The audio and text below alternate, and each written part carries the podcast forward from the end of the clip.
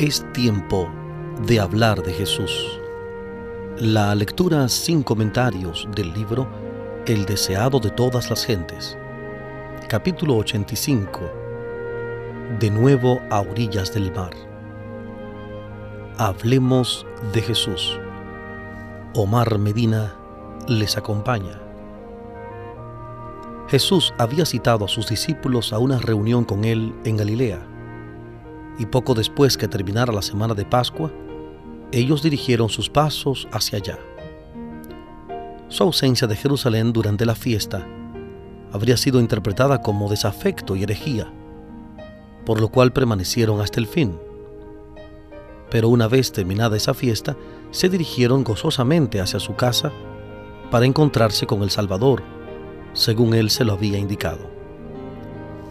Siete de los discípulos estaban juntos iban vestidos con el humilde atavío de los pescadores. Eran pobres en bienes de este mundo, pero ricos en el conocimiento y la práctica de la verdad, lo cual a la vista del cielo les daba el más alto puesto como maestros. No habían estudiado en las escuelas de los profetas, pero durante tres años habían sido enseñados por el mayor educador que el mundo hubiese conocido. Bajo su instrucción, habían llegado a ser agentes elevados inteligentes y refinados, capaces de conducir a los hombres al conocimiento de la verdad. Gran parte del ministerio de Cristo había transcurrido cerca del mar de Galilea.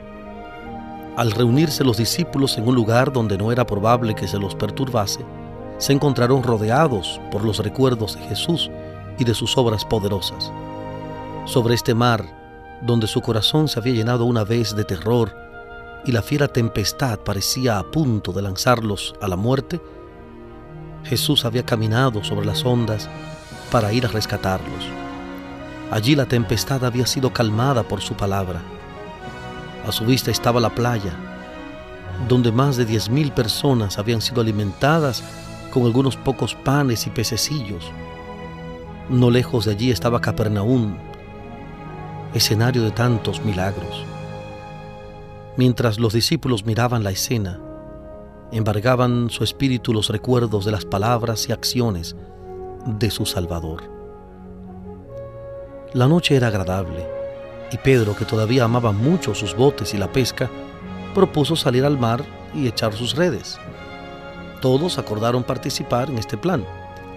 Necesitaban el alimento y las ropas que la pesca de una noche de éxito podría proporcionarles. Así que salieron en su barco pero no prendieron nada. Trabajaron toda la noche sin éxito. Durante las largas horas hablaron de su Señor ausente y recordaron las escenas maravillosas que habían presenciado durante su ministerio a orillas del mar. Se hacían preguntas en cuanto a su propio futuro y se entristecían al contemplar la perspectiva que se les presentaba. Mientras tanto, un observador solitario, invisible, lo seguía con los ojos desde la orilla. Al fin amaneció. El barco estaba cerca de la orilla y los discípulos vieron de pie sobre la playa a un extraño que los recibió con la pregunta, Mozos, ¿tenéis algo de comer? Cuando contestaron no, él les dice, Echad la red a la mano derecha del barco y hallaréis. Entonces la echaron y no la podían en ninguna manera sacar por la multitud de peces. Juan reconoció al extraño y le dijo a Pedro, es el Señor. Pedro se regocijó de tal manera que en su apresuramiento se echó al agua y pronto estuvo al lado de su maestro. Los otros discípulos vinieron en el barco arrastrando la red llena de peces, y como descendieron a tierra, vieron ascuas puestas y un pez encima de ellas y pan estaban demasiado asombrados para preguntar de dónde venían el fuego y la comida. Jesús les dijo, Traed de los peces que cogisteis ahora. Pedro corrió hacia la red que él había echado y ayudado a sus hermanos a arrastrar hacia la orilla. Después de terminado el trabajo y hechos los preparativos, Jesús invitó a los discípulos a venir y comer. Partió el alimento y lo dividió entre ellos, y fue conocido y reconocido por los siete. Recordaron entonces el milagro de cómo habían sido alimentadas las cinco mil personas en la ladera del monte, pero los dominaba una misteriosa reverencia y en silencio miraban al Salvador resucitado. Vívidamente recordaban la escena ocurrida al lado del mar cuando Jesús les había ordenado que le siguieran. Recordaban cómo, a su orden, se habían dirigido mar adentro, habían echado la red y habían prendido tantos peces que la llenaban hasta el punto de romperla. Entonces Jesús los había invitado a dejar sus barcos y había prometido hacerlos pescadores de hombres. Con el fin de hacerles recordar esta escena y profundizar su impresión, había realizado de nuevo este milagro. Su acto era una renovación del encargo hecho a los discípulos. Demostraba que la muerte de su maestro no había disminuido su obligación de hacer la obra que les había asignado. Aunque habían de quedar privados de su compañía personal y de los medios de sostén que les proporcionara su empleo anterior, el Salvador resucitado seguiría cuidando de ellos. Mientras estuviesen haciendo su obra, proveería sus necesidades. Y Jesús tenía un propósito al invitarlos a echar la red hacia la derecha del barco. De ese lado estaba Él, en la orilla. Era el lado de la fe.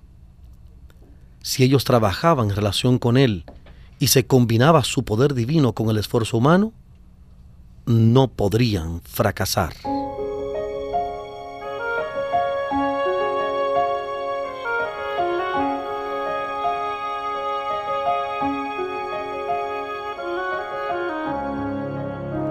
Estamos presentando la lectura sin comentarios del capítulo 85 del libro El deseado de todas las gentes.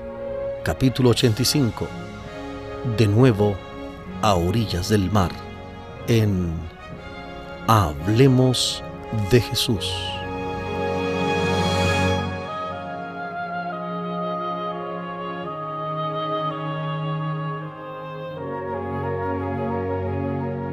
Cristo tenía otra lección que dar especialmente relacionada con Pedro. La forma en que Pedro había negado a su maestro había ofrecido un vergonzoso contraste con sus anteriores profesiones de lealtad. Había deshonrado a Cristo e incurrido en la desconfianza de sus hermanos. Ellos pensaban que no se le debía permitir asumir su posición anterior entre ellos, y él mismo sentía que había perdido su confianza antes de ser llamado a asumir de nuevo su obra apostólica, debía dar delante de todos ellos pruebas de su arrepentimiento. Sin esto, su pecado, aunque se hubiese arrepentido de él, podría destruir su influencia como ministro de Cristo. El Salvador le dio oportunidad de recobrar la confianza de sus hermanos y en la medida de lo posible eliminar el oprobio que había atraído sobre el Evangelio. En esto es dada una lección para todos los que siguen a Cristo. El Evangelio no transige con el mal, no puede disculpar el pecado. Los pecados secretos han de ser confesados en secreto a Dios, pero el pecado abierto requiere una confesión abierta. El oprobio que ocasiona el pecado del discípulo recae sobre Cristo. Hace triunfar a Satanás y tropezar las almas vacilantes el discípulo debe, hasta donde esté a su alcance, eliminar este oprobio dando prueba de su arrepentimiento. Mientras Cristo y los discípulos estaban comiendo juntos a orillas del mar, el Salvador dijo a Pedro, refiriéndose a sus hermanos, Simón, hijo de Jonás, ¿me amas más que estos? Pedro había declarado una vez, aunque todos sean escandalizados de ti, yo nunca seré escandalizado. Mateo 26, 33. Mateo 26, 33. Pero ahora supo estimarse con más verdad. Sí, Señor, dijo, tú sabes que te amo. No aseguró vehementemente que su amor fuese mayor que el de sus hermanos, no expresó su propia opinión acerca de su devoción apeló a aquel que puede leer todos los motivos del corazón para que juzgase de su sinceridad. Tú sabes que te amo. Y Jesús le ordenó, apacienta mis corderos. Nuevamente Jesús probó a Pedro, repitiendo sus palabras anteriores. Simón, hijo de Jonás, ¿me amas? Esta vez no preguntó a Pedro si le amaba más que sus hermanos. La segunda respuesta fue como la primera, libre de seguridad extravagante. Sí, Señor, tú sabes que te amo. Y Jesús le dijo, apacienta mis ovejas. Una vez más el Salvador le dirige la pregunta escrutadora, Simón, hijo de Jonás, ¿me amas? Pedro se entristeció, pensó que Jesús dudaba de su amor, sabía que su maestro tenía motivos para desconfiar de él, y con corazón dolorido contestó, Señor, tú sabes todas las cosas, tú sabes que te amo. Y Jesús volvió a decirle, apacienta mis ovejas. Tres veces había negado Pedro abiertamente a su Señor y tres veces Jesús obtuvo de él la seguridad de su amor y lealtad.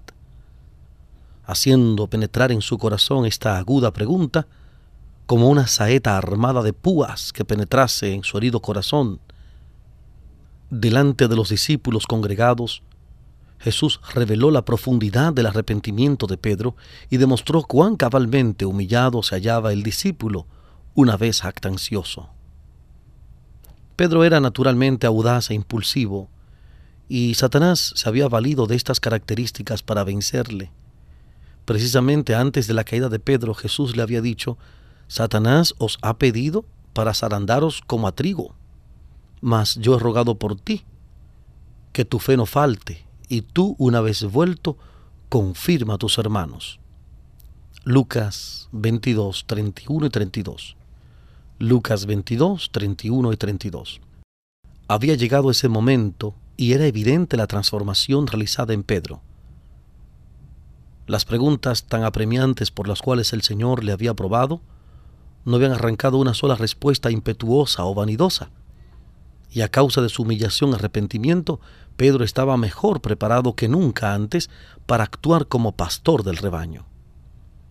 La primera obra que Cristo confió a Pedro al restaurarle en su ministerio consistía en apacentar a los corderos.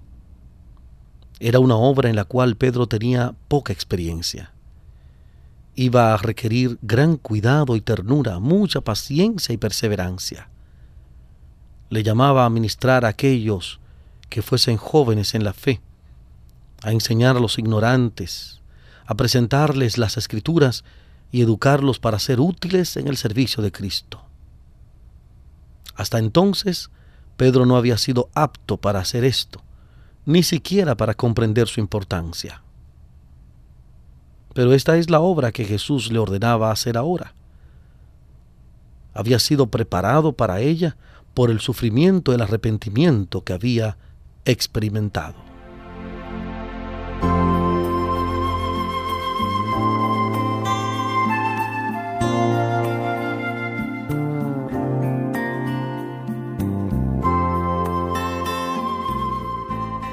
Estamos presentando la lectura sin comentarios del capítulo 85 del libro El deseado de todas las gentes. Capítulo 85. De nuevo a orillas del mar en Hablemos de Jesús.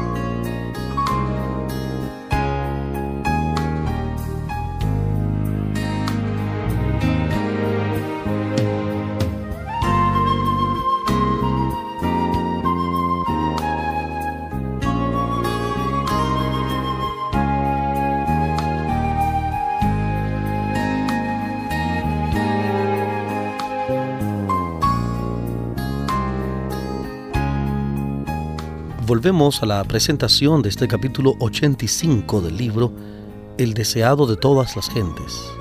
Capítulo 85. De nuevo a orillas del mar en Hablemos de Jesús.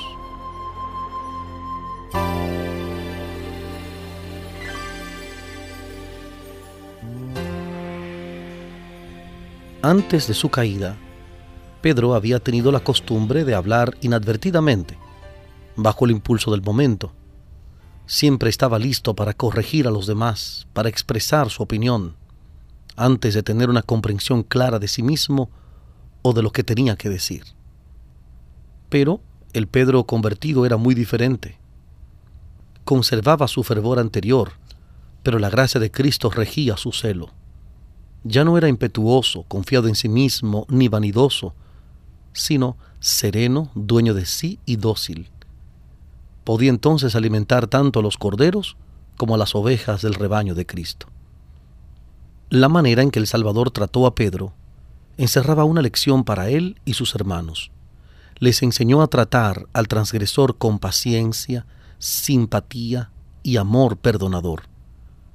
Aunque Pedro había negado a su Señor, el amor de Jesús hacia él no vaciló nunca un amor tal debía sentir el subpastor por las ovejas y los corderos confiados a su cuidado. Recordando su propia debilidad y fracaso, Pedro debía tratar con su rebaño tan tiernamente como Cristo le había tratado a él. La pregunta que Cristo había dirigido a Pedro era significativa. Mencionó no solo una condición para ser discípulo y servir. ¿Me amas? dijo. Esta es la cualidad esencial. Aunque Pedro poseyese todas las demás, sin el amor de Cristo no podía ser pastor fiel sobre el rebaño del Señor. El conocimiento, la benevolencia, la elocuencia, la gratitud y el celo son todos valiosos auxiliares en la buena obra, pero sin el amor de Cristo en el corazón, la obra del ministro cristiano fracasará seguramente. Jesús anduvo a solas con Pedro un rato, porque había algo que deseaba comunicarle a él solo. Antes de su muerte Jesús le había dicho, Donde yo voy, no me puedes ahora seguir, mas me seguirás después. A esto Pedro había contestado, Señor, ¿por qué no te puedo seguir ahora? Mi alma pondré por ti. Juan 13, 36 y 37. Juan capítulo 13, versículos 36 y 37. Cuando dijo esto no tenía noción de las alturas y profundidades a las cuales le iban a conducir los pies de Cristo. Pedro había fracasado cuando vino la prueba, pero volvía a tener oportunidad de probar su amor hacia Cristo. A fin de que quedase fortalecido para la prueba final de su fe, el Salvador le reveló lo que le esperaba le dijo que después de vivir una vida útil, cuando la vejez le restase fuerzas, habría de seguir de veras a su Señor. Jesús dijo, cuando eras más mozo te ceñías e ibas donde querías, mas cuando ya fueres viejo, extenderás tus manos y te ceñirá otro, y te llevará a donde no quieras. Y esto dijo, dando a entender con qué muerte había de glorificar a Dios. Jesús dio entonces a conocer a Pedro la manera en que habría de morir. Hasta predijo que serán extendidas sus manos sobre la cruz. Volvió a ordenar a su discípulo, sígueme. Pedro no quedó desalentado por la revelación, estaba dispuesto a sufrir cualquier muerte por su Señor. Hasta entonces Pedro había conocido a Cristo según la carne, como muchos le conocen ahora pero ya no había de quedar así limitado. Ya no le conocía como le había conocido en su trato con él en forma humana. Le había amado como hombre, como maestro enviado del cielo. Ahora le amaba como Dios. Había estado aprendiendo la lección de que para él Cristo era todo en todo. Ahora estaba preparado para participar de la misión de sacrificio de su Señor. Cuando por fin fue llevado a la cruz, fue a petición suya crucificado con la cabeza hacia abajo. pensó que era un honor demasiado grande sufrir de la misma manera en que su maestro había sufrido. Para Pedro la orden sígueme estaba llena de instrucción. No sólo para su muerte fue dada esta lección, sino para todo paso de su vida. Hasta entonces Pedro había estado inclinado a obrar independientemente. Había procurado hacer planes para la obra de Dios en vez de esperar y seguir el plan de Dios. Pero él no podía ganar nada apresurándose delante del Señor. Jesús le ordena, sígueme. No corras delante de mí. Así no tendrás que arrostrar solo las huestes de Satanás. Déjame ir delante de ti. Entonces no serás vencido por el enemigo.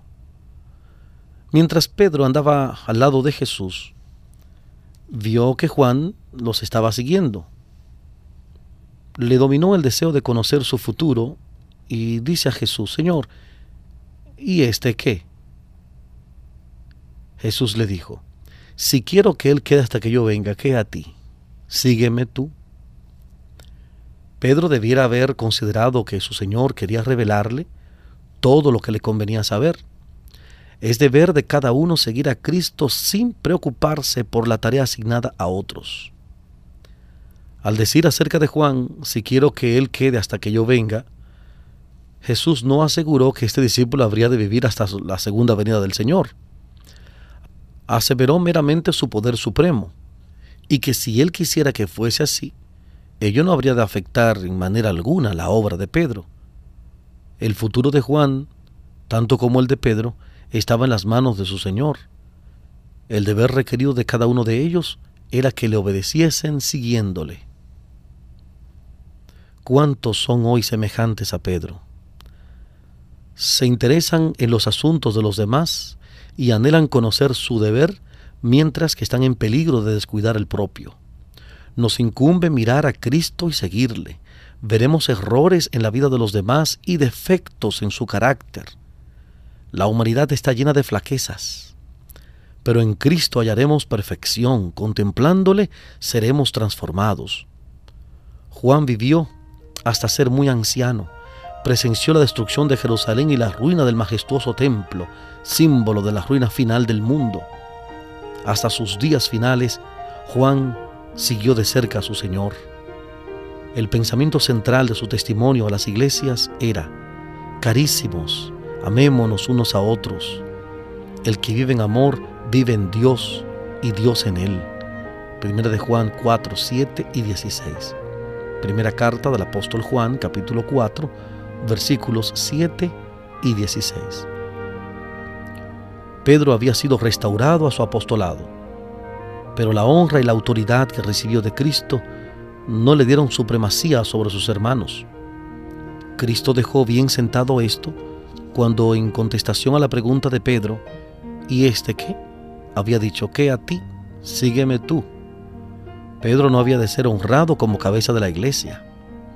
El favor que Cristo le había manifestado al perdonarle su apostasía y al confiarle la obra de apacentar el rebaño, y la propia fidelidad de Pedro al seguir a Cristo, le granjearon la confianza de sus hermanos.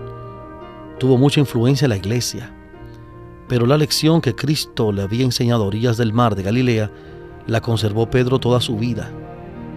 Escribiendo por el Espíritu Santo a las iglesias, dijo en la primera carta de Pedro capítulo 5 versículos 1 al 4, Primera de Pedro 5, 1 al 4. Ruego a los ancianos que están entre vosotros, yo anciano también con ellos, y testigo de las aflicciones de Cristo, que soy también participante de la gloria que ha de ser revelada. Apacentad la grey de Dios que está entre vosotros, teniendo cuidado de ella, no por fuerza, sino voluntariamente, no por ganancia deshonesta, sino de un ánimo pronto, y no como teniendo señorío sobre las heredades del Señor, sino siendo dechados de la grey. Y cuando apareciera el príncipe de los pastores, vosotros recibiréis la corona incorruptible de gloria.